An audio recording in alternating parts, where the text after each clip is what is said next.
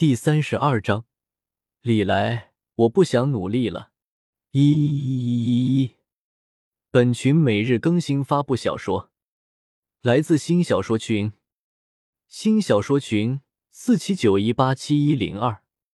不过想了想之后，本体李来却又接着说道：“不过迷情记什么的，是不是有点太猥琐了？咱好歹也算是个正面角色吧？你可拉倒吧！”本体，你看看你自己，再看看我们俩，谁给你的勇气，让你觉得自己是个正面角色的？两个灵魂分身忍不住同时吐槽道：“行吧，从目前的情况来看，李来无论是本体还是分身，都和正面角色不沾边。本体李来苏醒之后的第一件事情，就是把萧炎给夺舍了。至于说两个分身，那就更不用说了，全信妖人加三代目黑魔王有力竞争者，在各自的世界都是臭名昭著的主。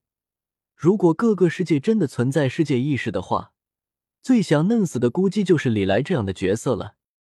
我就不信这个邪了！难道说我的这些分身一个个的都是反派呀？不过本体李来显然有些不愿意接受这个现实，一脸不忿的命令道。灵魂祭坛，制造新的灵魂分身。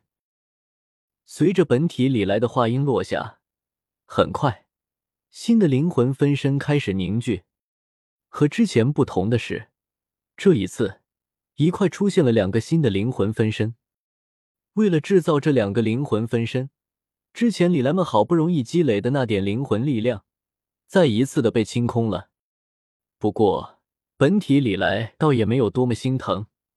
他现在迫切的希望自己的两个分身能够被传送到一些比较强大的位面，给自己带来大幅度的力量加成。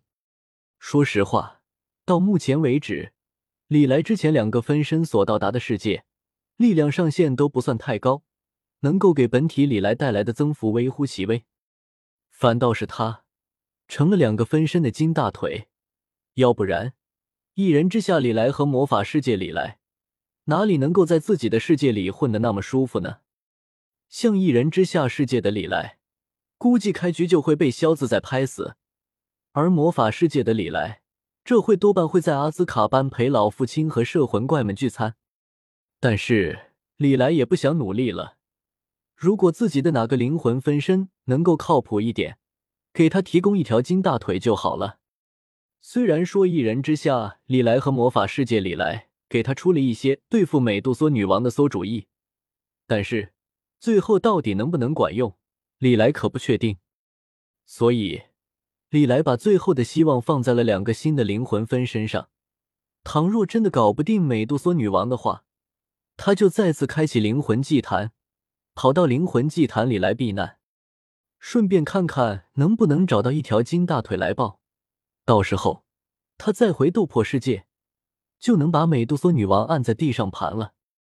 抱着这样殷切的希望，本体里来带着一人之下里来和魔法世界里来，将两个新生的灵魂分身装进了炮筒，分别发射了出去。